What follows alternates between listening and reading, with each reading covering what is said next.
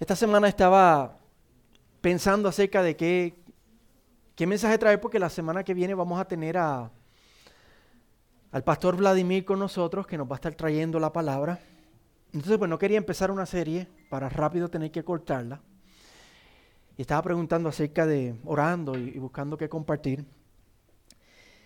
Y yo estaba pensando que, que sería adecuado que viéramos que aunque la semana pasada era la Semana Santa y bueno, ya eso se acabó, ¿verdad? Ah, para el cristiano la Semana Santa siempre continúa. Para nosotros la Semana Santa nunca acaba. Cada semana es santa, cada día es santo para nosotros. Porque todos los domingos recordamos la obra de Cristo, lo acabamos de hacer, ¿verdad? En el Salmo, en la alabanza, ¿verdad? Y, y lo hacemos cada vez que nos reunimos, recordamos esa obra de Cristo en nuestras vidas. Y como decíamos el domingo pasado, Efesios 1 nos dice que la misma batería que resucitó a Cristo de entre los muertos, esa misma, ese mismo poder, esa misma energía, es la que está en nosotros, es la que vive en nosotros, es la que nos empodera para vivir para la gloria del Señor. Y por eso yo quiero que veamos que lo que celebramos la semana pasada, la resurrección de Cristo, nos empodera para, para nosotros seguir viviendo cada día, nos empodera para seguir viviendo cada semana, nos empodera para, para seguir viviendo cada domingo para la gloria del Señor. Es algo que vive en nosotros y es parte de nosotros el resto del año, no solamente la Semana Santa o el Domingo de Resurrección. Es algo que es parte de nosotros el resto del año. Es algo que nos empodera para que corramos tras el tesoro, tras Cristo Jesús. Así que vamos a leer Filipenses 3, versículo 7 al 14 y vamos a ver cómo ese poder vive en nosotros todos los días para correr tras nuestro tesoro que es Cristo. Amén. Vamos a ponernos de pie una vez más para hacer un poquito de ejercicios. Y bueno, porque al leer la palabra, es la palabra de Dios, ¿verdad? ¿Quién nos está hablando? Dios mismo. Así que haciendo referencia al Dios que nos está hablando, leemos Filipenses 3, versículo 7 al 14 dice, pero todo lo que para mí era ganancia, lo he estimado como pérdida por amor de Cristo. Y aún más, yo estimo como pérdida todas las cosas en vista del incomparable valor de conocer a Cristo Jesús mi Señor. Por Él lo he perdido todo y lo considero como basura a fin de ganar a Cristo y ser hallado en él, no teniendo mi propia justicia derivada de la ley, sino la que es por la fe en Cristo. La justicia que procede de Dios sobre la base de la fe. Y conocerlo a Él, el poder de su resurrección y la participación en sus padecimientos, llegando a ser como Él en su muerte, a fin de llegar a la resurrección de entre los muertos. No es que ya lo haya alcanzado o que ya haya llegado a ser perfecto, sino que sigo adelante a fin de poder alcanzar aquello para lo cual también fui alcanzado por Cristo Jesús. Hermanos, yo mismo no considero haberlo ya alcanzado, pero una cosa hago, olvidando lo que queda atrás y extendiéndome a lo que, está delante, prosigo hacia la meta para obtener el premio del supremo llamamiento de Dios en Cristo Jesús. Señor, te damos gracias por tu palabra en esta mañana. Te damos gracias por el honor, por el privilegio de congregarnos para alabarte, para exaltarte, Señor. Y ahora, Señor, como acabamos de reconocer, necesitamos escuchar tu voz, necesitamos tu palabra, Señor. Alimentanos de ti, de tu palabra, Señor, que, que es pan de vida. Háblanos en esta mañana, Señor, y, y opera Cualquier necesidad que haya en nuestro interior, opérala hoy por tu gracia y para tu gloria, por medio de tu palabra, Señor. Te necesitamos, Señor. Nuestras copas están hacia arriba para que tú nos llenes en esta mañana, Señor, en el nombre de Jesús. Amén y amén. Pueden sentarse, hermanos.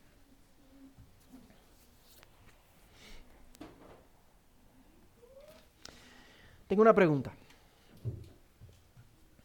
¿Qué ¿qué nos pasa a nosotros?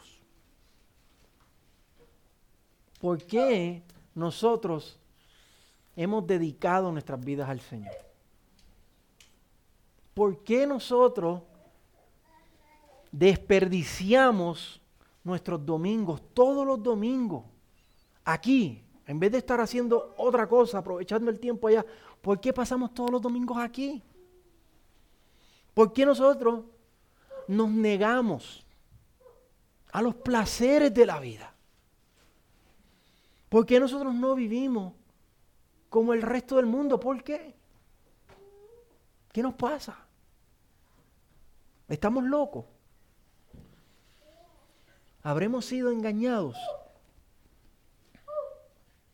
¿Será verdad lo que dicen de la religión que es solo un calmante para enfrentar los dolores de la vida?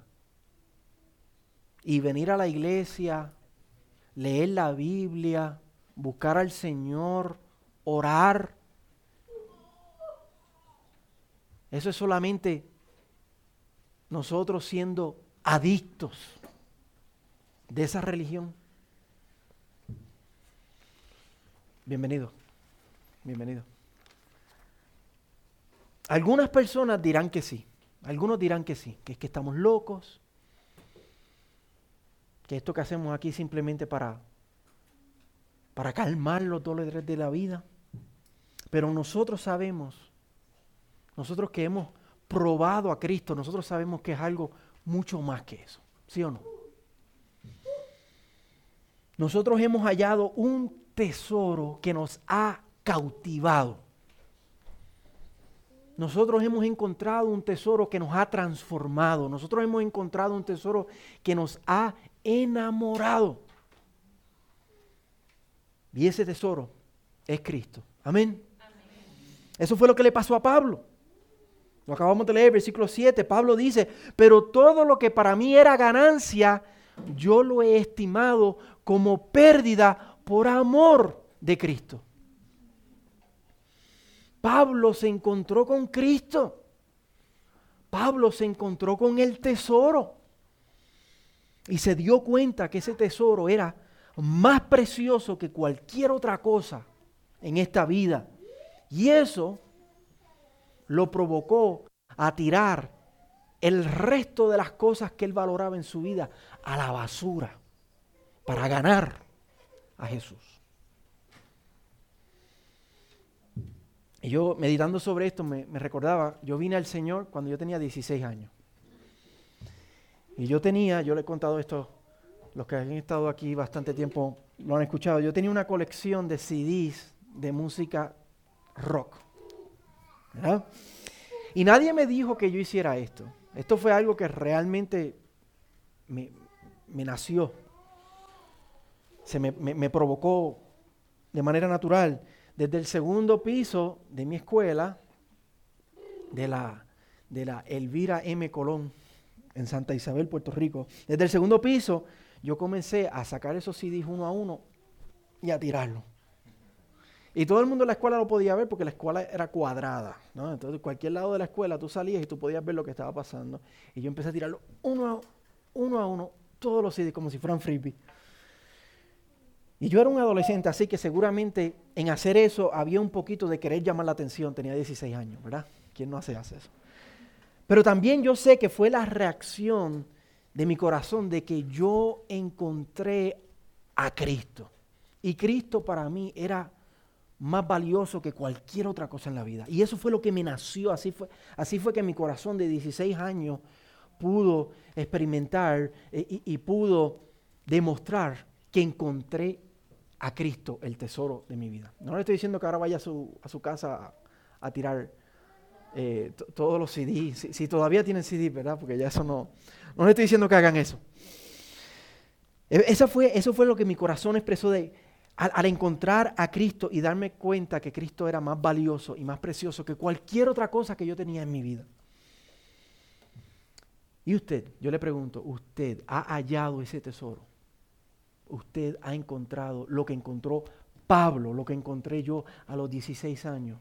¿Usted ha hallado a Cristo? Cristo te ha, satisfecho de tal manera que, todo el resto en tu vida tú te das cuenta que, que comparado a Cristo es despreciable comparado a Jesús.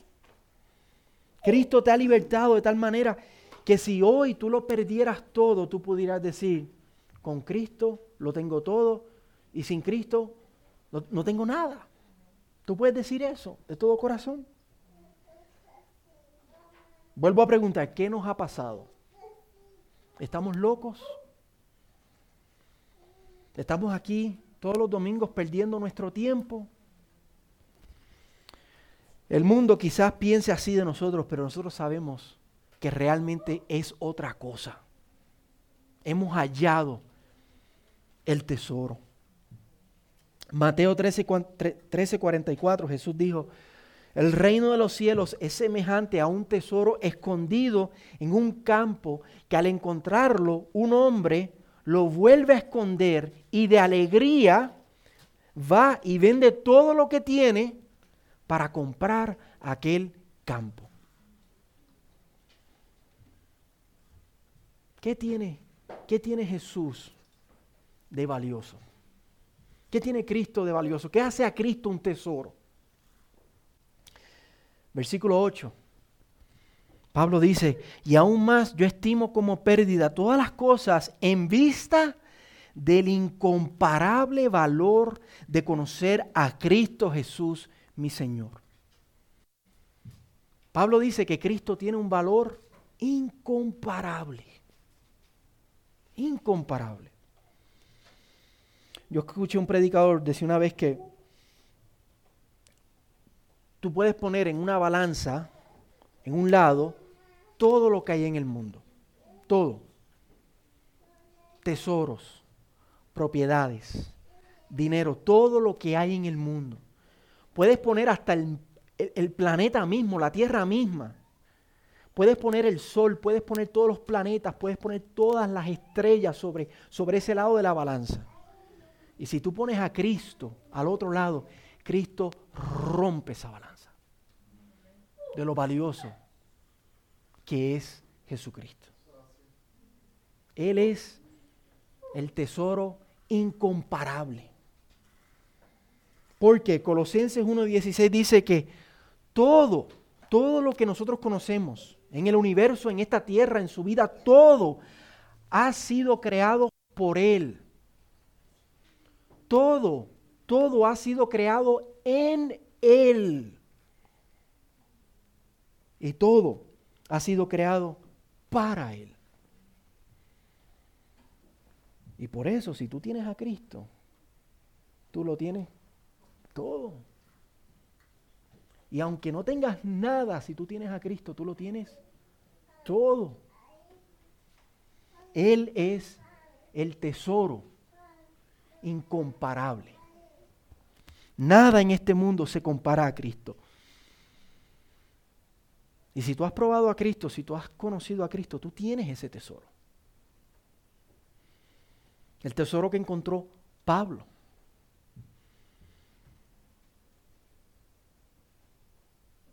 Y la cosa es que nosotros éramos unos pecadores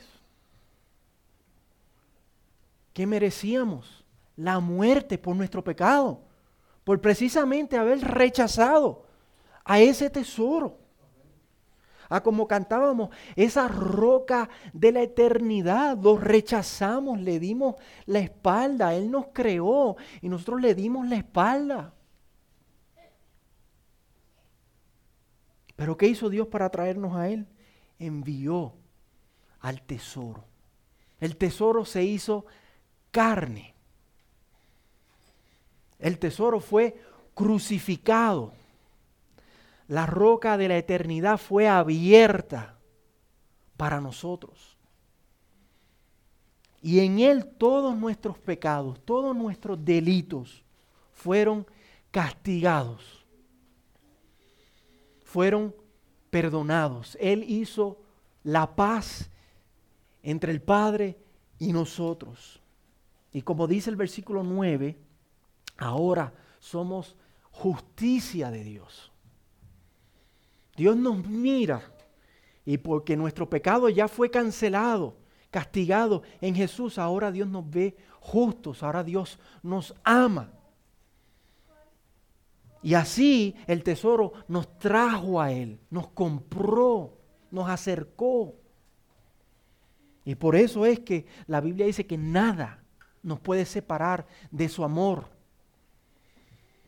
Y ahora ese tesoro del universo es nuestro y nosotros somos de Él.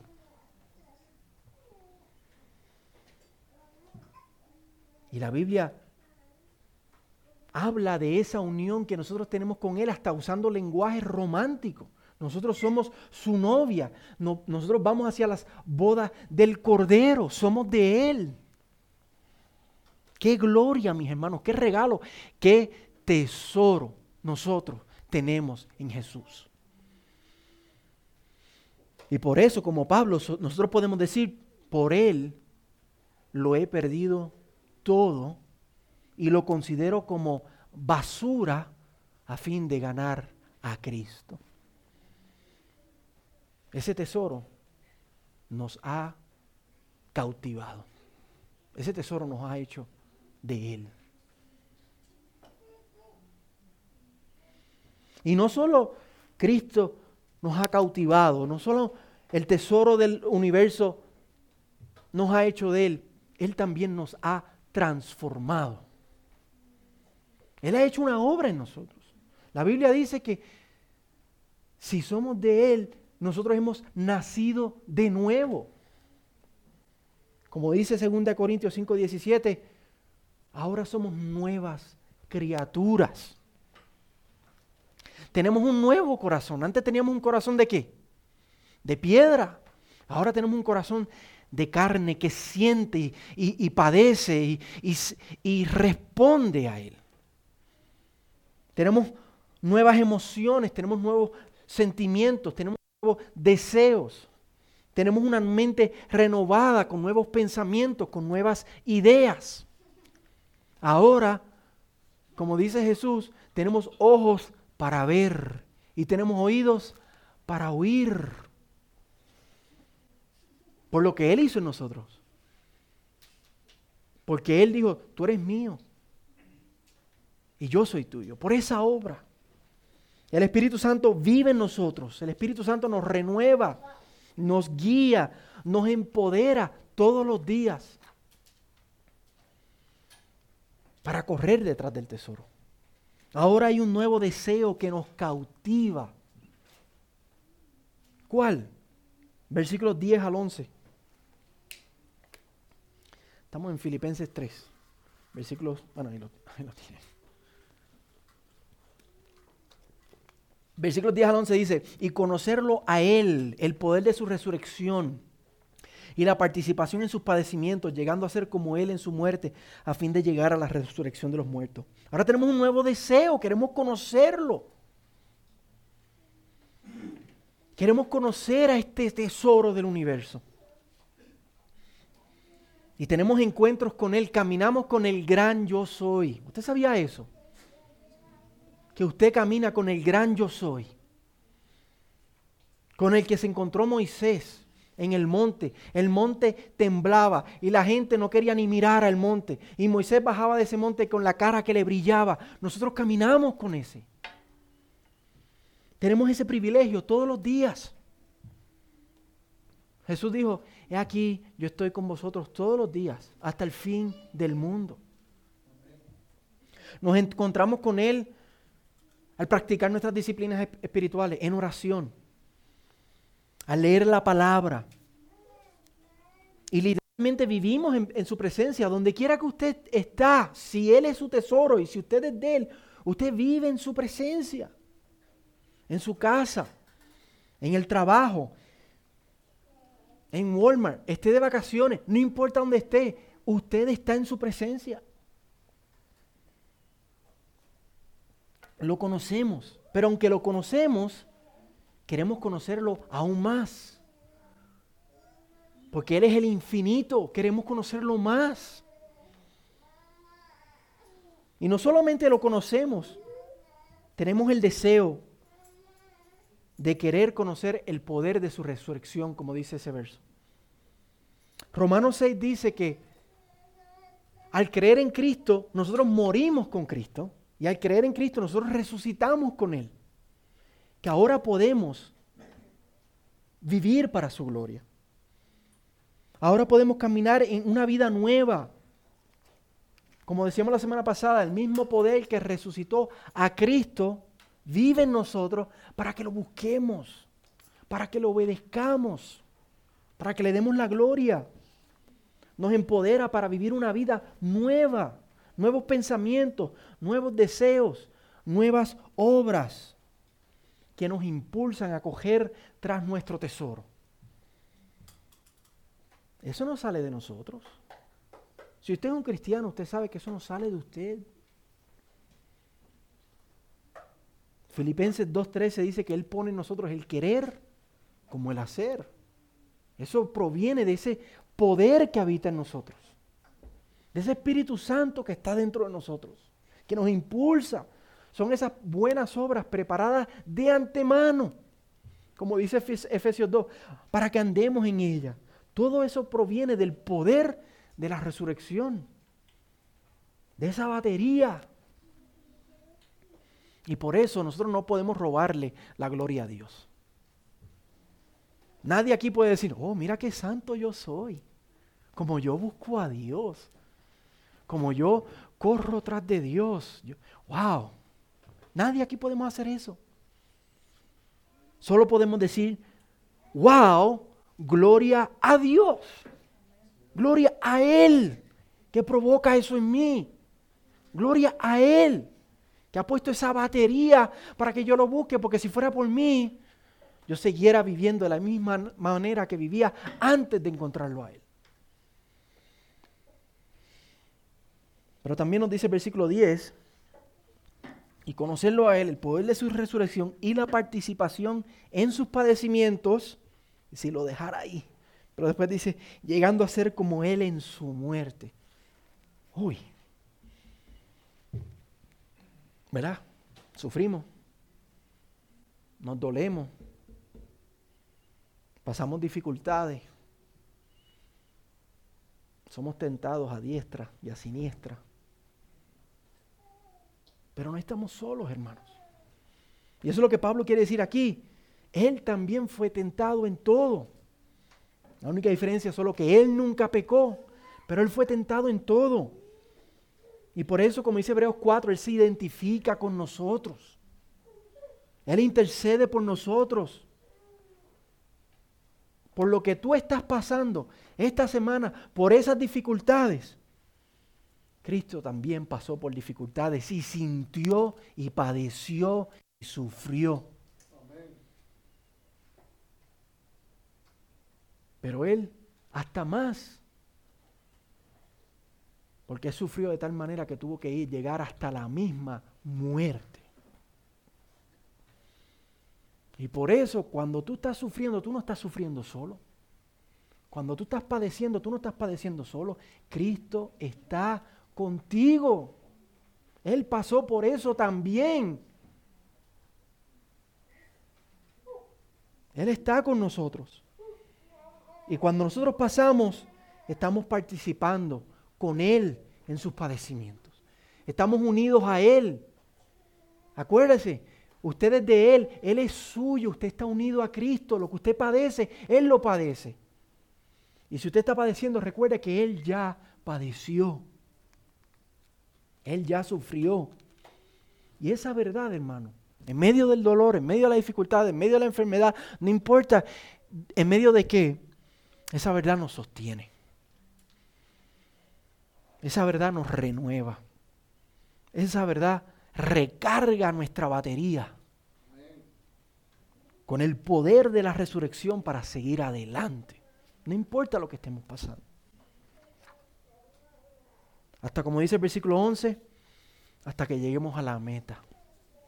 Hasta la resurrección de los muertos. ¿Hasta cuándo Él nos va a sostener? Hasta el final, hermanos hasta el final. Y uno se pregunta, pero llegaremos. Llegaremos allá, porque es que yo no sé si yo pueda llegar. Porque lo que yo estoy pasando es bien difícil. Yo no sé si yo pueda llegar allá. Llegaremos. Claro que sí. Ya está garantizado. Ya eso está garantizado porque Él lo garantizó con su sangre, con su muerte. Juan 6, Jesús dijo, y esta es la voluntad del que me envió, el Padre, que todo lo que Él me ha dado, refiriéndose a usted y a mí, todo lo que Él me ha dado, yo no pierda nada. Si usted está en las manos de Jesús, Él no va a perder nada. Yo no pierda nada, sino que lo resucite en el día final. Si usted es de Cristo, ya su final, ya la llegada, está garantizada. No por, no por nosotros, no por nuestra fuerza, por su obra. Continúa diciendo, porque esta es la voluntad de mi Padre, que todo aquel que ve al Hijo y cree en Él tenga vida eterna, y yo mismo lo resucitaré en el día final. Si usted es de Cristo, hermano, si usted está en sus manos, nada, nada lo puede separar del amor de Dios. Porque es que no depende de usted, depende de la palabra de Él. Él lo dijo. Y si Él lo dijo, Él lo va a hacer. Vamos a llegar, no porque somos mejores, no porque yo puedo, no, no, si fuera por nosotros nadie llegara, hermano, nadie llegara. Pero es porque Él lo dijo, Él lo va a hacer, es por su gloria. Y por eso Romanos 8 puede decir que nada nos separa del amor de Dios, que es en Cristo Jesús. Por eso es que Romanos 8 dice eso, porque Jesús ya lo garantizó. Ya Jesús lo compró con su muerte y con su resurrección. ¿Y la gloria de quién es? De Él. No es mía, no es suya, es de Él. Eso es lo que ha hecho nuestro tesoro. Eso es lo que ha hecho nuestro Señor.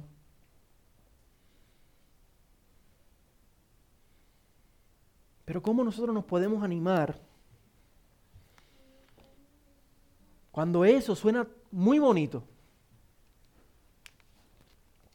Pero los problemas que yo estoy pasando, las situaciones que yo estoy pasando, parece que me van a aplastar. ¿Cómo nos podemos animar cuando estamos arrastrando los pies, cuando nuestras rodillas están débiles? ¿Cómo? Cuando hay días que, aunque la Biblia lo dice, que Él es mi tesoro y que el poder de su resurrección vive en mí, pero las tentaciones son muy fuertes. O lo que estamos pasando es muy difícil. Y llegar a la resurrección final parece solamente una, una ilusión. ¿Qué podemos hacer? ¿Qué nos resta hacer? Lo que hacemos todos los domingos aquí. Lo que somos llamados a hacer cada mañana al acercarnos al Señor a su palabra y en oración, y en oración, poner los ojos en Jesús nuevamente y recordar estas gloriosas verdades y ser renovados para que podamos seguir adelante y correr tras nuestro tesoro. Miren cómo lo dice el versículo 12. Pablo dice, no es que yo ya lo haya alcanzado, que ya haya llegado a ser perfecto, sino que yo sigo adelante a fin de poder alcanzar aquello para lo cual también fui alcanzado por Cristo Jesús. ¿Ya somos perfectos? No. ¿Ya hemos alcanzado la meta final? ¿Ya llegamos? No. La realidad es que no. Pero ¿qué recordamos? Que esa meta ya está garantizada. Eso es lo que recordamos.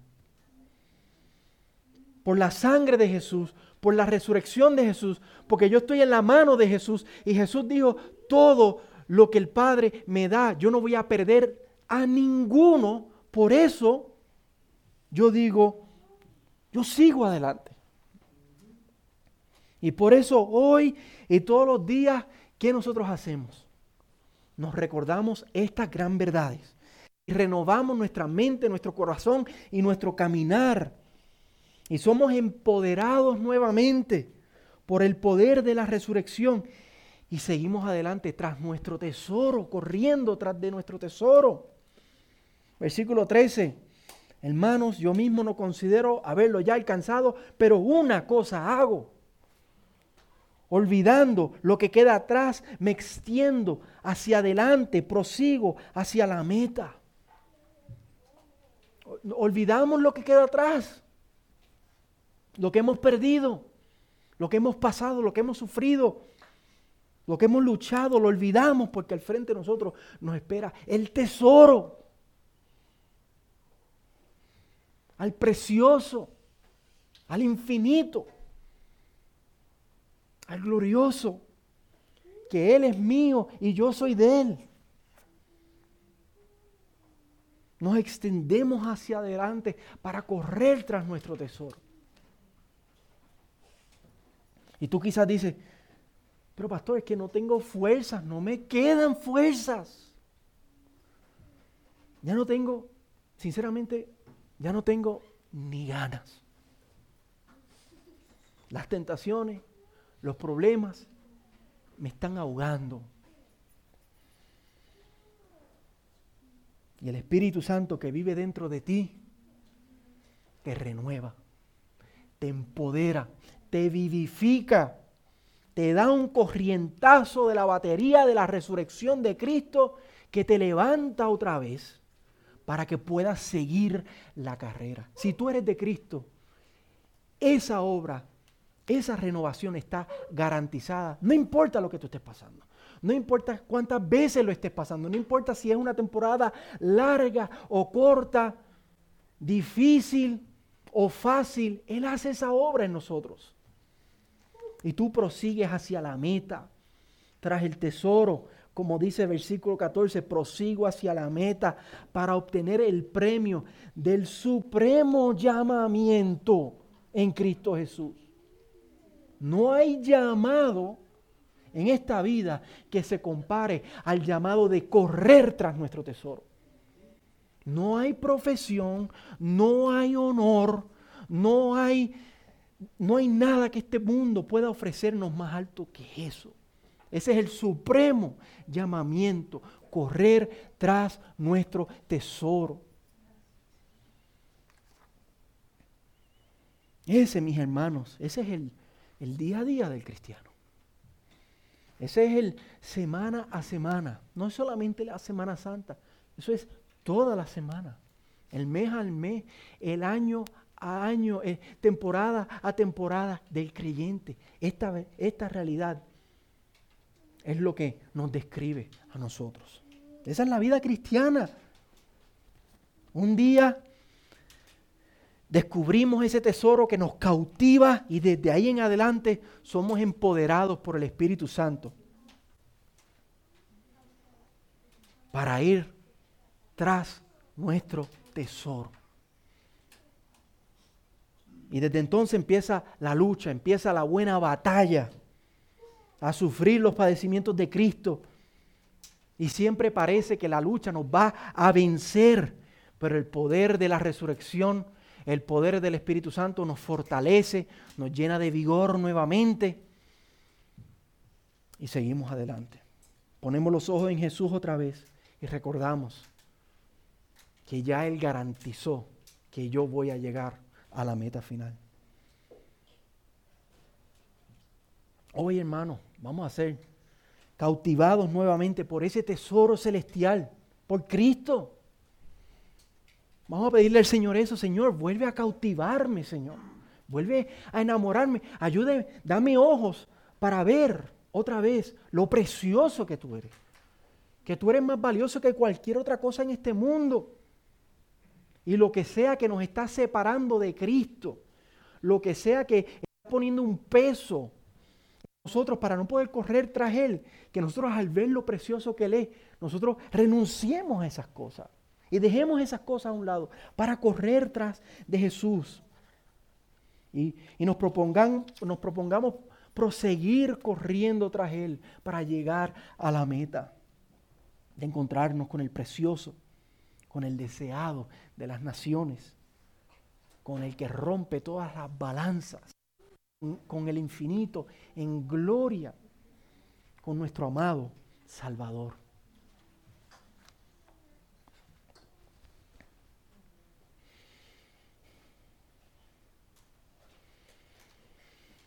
No, yo voy a hacer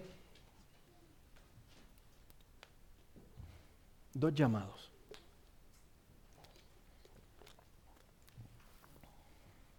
Dos invitaciones. Si usted no ha conocido a ese tesoro,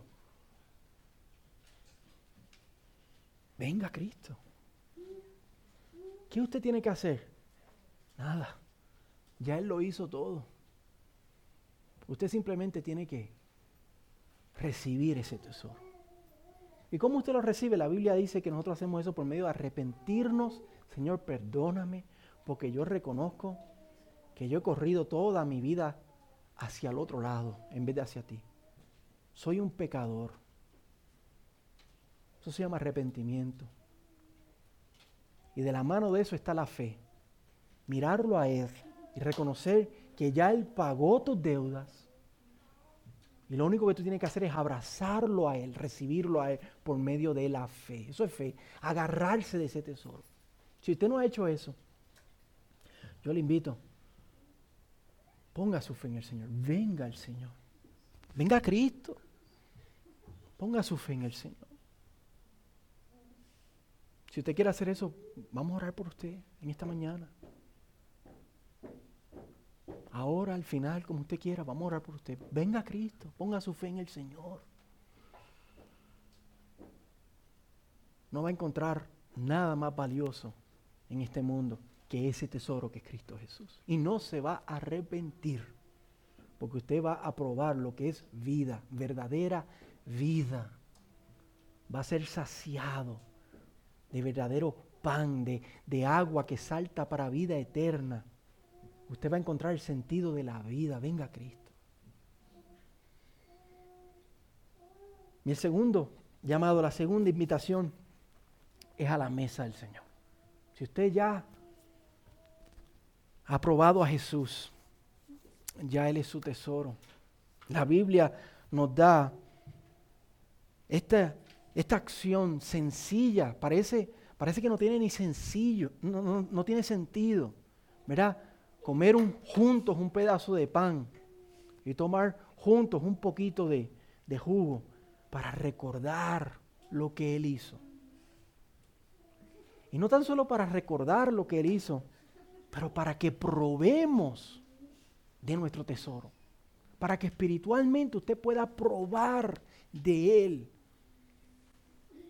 Si usted ya ha puesto su fe en el Señor, si usted se ha bautizado, las visitas, si ustedes paso, están, están invitados a, venir a la mesa con nosotros y, y juntos probar a Cristo.